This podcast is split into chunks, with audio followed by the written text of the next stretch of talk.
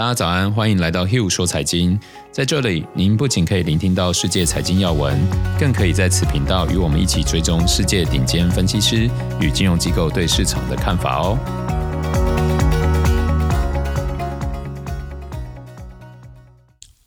家早安，我是 Hugh。今天是一月十九号，星期二。昨天美国股市马丁路德纪念日，休市一天。那我们一起看一下昨天还有什么其他的重要财经要闻。昨天美国财长提名人选耶伦周二将出席参议院的听证会，预料会捍卫拜登的一点九兆美元的刺激计划。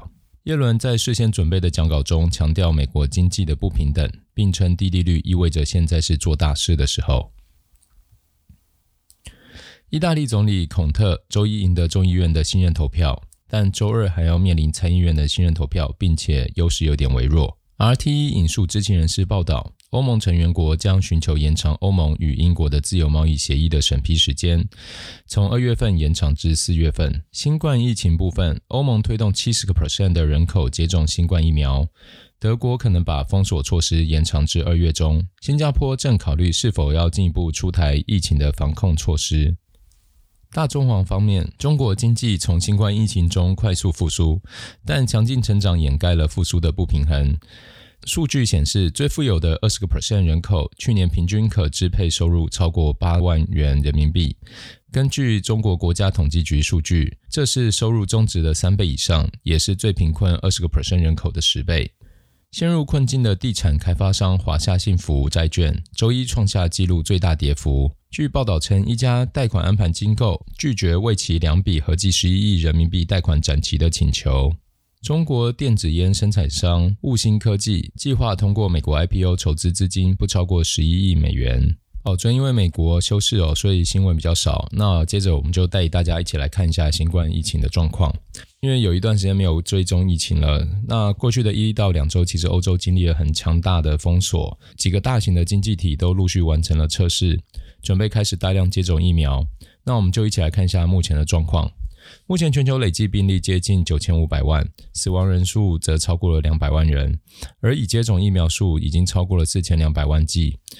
自从我们上次在一月十七号谈论到疫情以来，全球各地的每日新增确诊人数都开始放缓。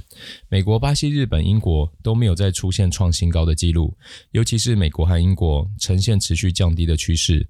如果我们看死亡数，趋势也是如此，这是一个非常好的消息，显示经济活动正常化的时间有机会提前。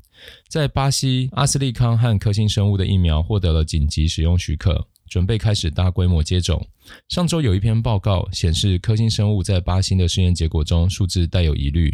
当时我认为距离接种可能还需要时间，想不到今天就看到了通过许可的消息。巴西里尔和圣保罗指数去年的表现并不是很好，但在年底的差不多十一月的时候，进入股汇双涨的强劲走势。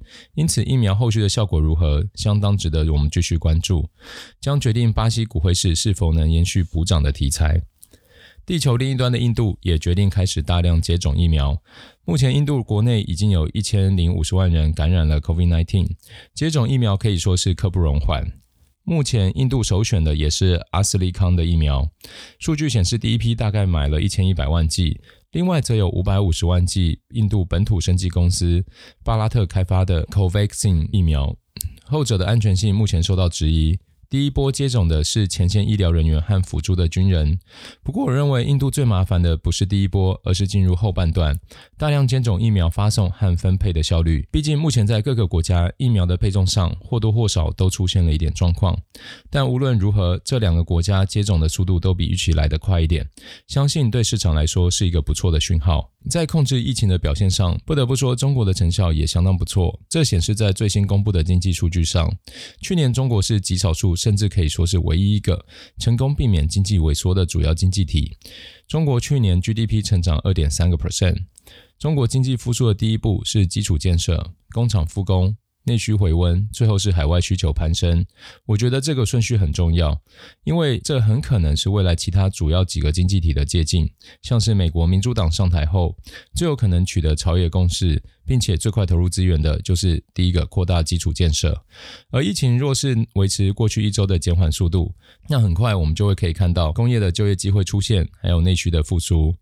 而服务业会是最后跟上的族群。这也是我在中国数据中看到的现象，制造业指数超乎水准。而非制造业指数目前还不如预期。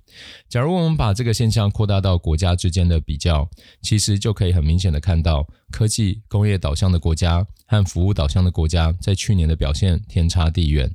例如，台股指数去年表现大概是全球第七，而新加坡、泰国的股指表现则是倒数。那这个趋势，我认为还会持续延续，因为今年我们看到很多制造业都计划增加资本支出，而且规模还都不小，显然前景是相当乐观。观给大家做参考。以上就是今天的 Hill 说财经，欢迎留言讨论。喜欢的听众朋友，麻烦给个五星评论。我们明天见。